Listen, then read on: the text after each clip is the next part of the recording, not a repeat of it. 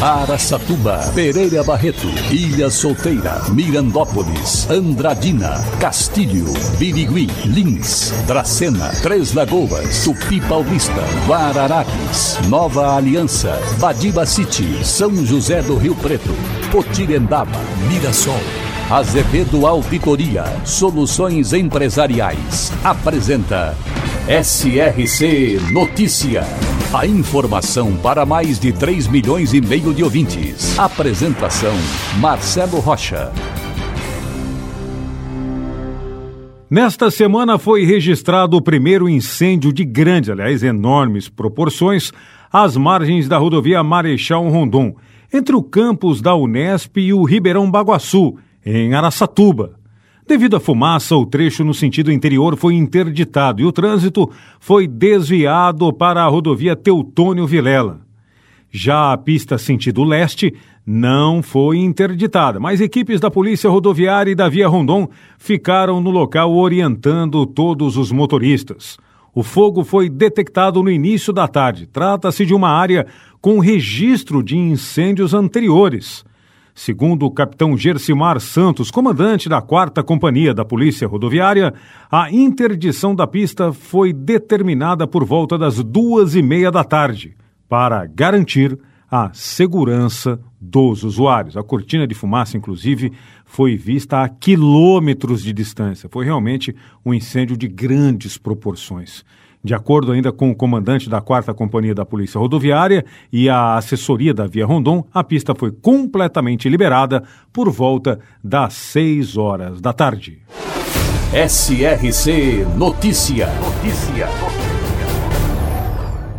Em anúncio feito nesta semana, o governador de São Paulo, Rodrigo Garcia, lançou o Mutirão das Cirurgias que pretende zerar a fila de cerca de 300, ou melhor, 538 mil cirurgias cadastradas na Central de Regulação do Estado. Em nossa região, são quase 30 mil cirurgias que estão em atraso e cujos pacientes estão aguardando. A intenção do Estado é realizar quatro meses as cirurgias que seriam feitas pelos próximos dois anos. Bom, pegar dois anos e jogar tudo para quatro meses, realmente vai dar uma melhorada. Mas tem muita cidade que já está fazendo isso daí. Não é uma ideia aí do governador Rodrigo Garcia, não. Pelo contrário, lá atrás, o ex-governador João Dória já fez esse tipo de coisa com o Corujão da Saúde, etc, etc. Vamos ver agora se o Rodrigo Garcia consegue dar uma boa continuidade e a gente diminui aí a fila das pessoas que estão precisando. Mas o Rodrigo Garcia precisa chacoalhar a roseira, precisa trabalhar um pouquinho mais aí. General Salgado, localizada entre Pereira Barreto e São José do Rio Preto, estima-se população de mais de 11 mil habitantes. Surgiu por volta de 1920, chamando-se Palmira. Somente em 1937 passou a se chamar General Salgado. Sua economia é baseada na agricultura, pecuária e a indústria. No turismo, destaca-se o carnaval e as festas de rodeio. General Salgado, também presente no SRC Notícias. E agora Mirassol é notícia, repórter Enon Félix. Mais oportunidades e melhor geração de renda a famílias mirassolenses. Esses são alguns dos objetivos do Programa Municipal de Apoio ao Cooperativismo, Associativismo e Incubadora de Empresas, aprovado nesta semana na Câmara de Mirassol. A iniciativa foi proposta pelos vereadores Caco Navarrete, presidente, Cida Dias e Júlio Salomão, que destacam a valorização do trabalho cooperado. Entre os benefícios previstos estão a assistência às formas de associativismo, como reciclagem, comercialização, tecnologia e industrialização, voltada à geração de emprego e renda. Também devem ser estimuladas as articulações políticas e empresariais para a formação de parcerias, aquisição de equipamentos, indicação de emendas, doações e uso de verbas públicas municipais. Outro benefício do programa é a concessão de bolsa auxílio para os inscritos no CAD Único. Para integrar o programa, os interessados cooperados passarão por avaliação socioeconômica, que serão realizada pelo Departamento de Ação Social. A criação oficial do programa depende agora de sanção do Executivo Municipal. Em setembro do ano passado, o presidente da Câmara, Caco Navarrete, e o vereador Júlio Salomão estiveram em Penápolis, juntamente ao diretor do Departamento de Ação Social, Éder Pinhabel, para conhecer o trabalho da Cooperativa de Trabalho dos Recicladores de Lixo. A troca de experiências foi um dos objetivos para ajudar nos estudos e no processo para implantar uma das cooperativas em Mirassol. Enon Félix, SRC. A Secretaria de Infraestrutura de Três Lagoas está realizando mais uma obra que deve trazer melhorias para a cidade. Os beneficiados serão os moradores do bairro Paranapungá e as adjacências, região onde o Departamento de Obras e Serviços está construindo uma bacia de amortização, mais conhecida como piscinão. De acordo com o secretário da pasta de Infraestrutura, Osmar Dias, essa estrutura vai receber as águas da chuva daquela região.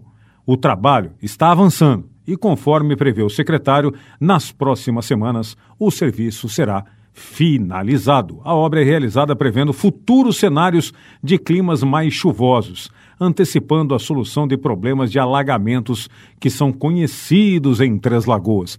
Bom, quanto mais piscinões, mais infraestrutura, melhor a cidade estará e mais preparada para o crescimento e o progresso. Para empresas inteligentes, Azevedo Contabilidade e Soluções Empresariais. Serviços de contabilidade e auditoria com profissionais com experiência nas áreas de gestão empresarial. Rua Bandeirantes 1438, fone 18 31 17 4500. Escritórios em Araçatuba, Bauru e São Paulo. Acesse azevedo.cnt.br. Azevedo Contabilidade e Soluções Empresariais. Há 28 anos oferecendo oferecendo serviço de qualidade. Nosso compromisso é com o seu sucesso. O lançamento do Programa de Desenvolvimento Local de Dracena aconteceu nesta semana no auditório da Fundec, com a presença de várias autoridades.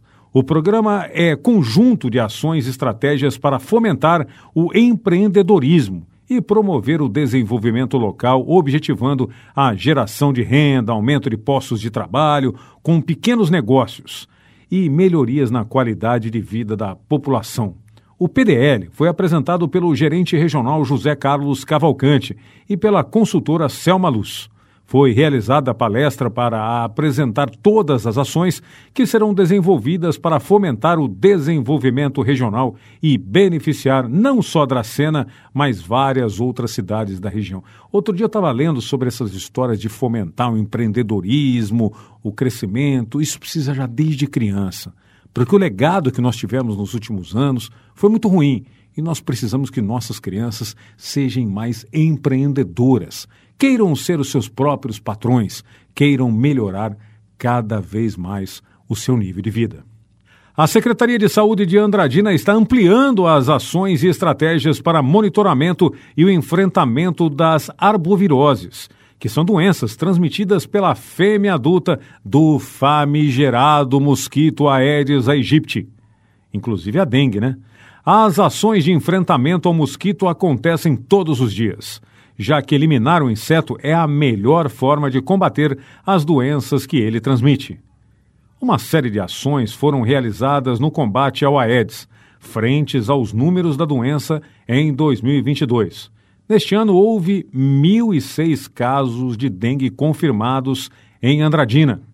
Bom, já foram realizadas aplicações de inseticidas em vários bairros da cidade e isso irá continuar. Realmente, a dengue está pegando em todas as cidades e o pessoal tem que combater cada vez mais. Limpe seu terreno, limpe toda a sua casa, não junte água, toda aquela história que a gente já sabe, para evitar a proliferação deste Aedes aegypti. Marcelo Rocha, SRC. Azevedo Auditoria Soluções Empresariais apresentou SRC Notícia.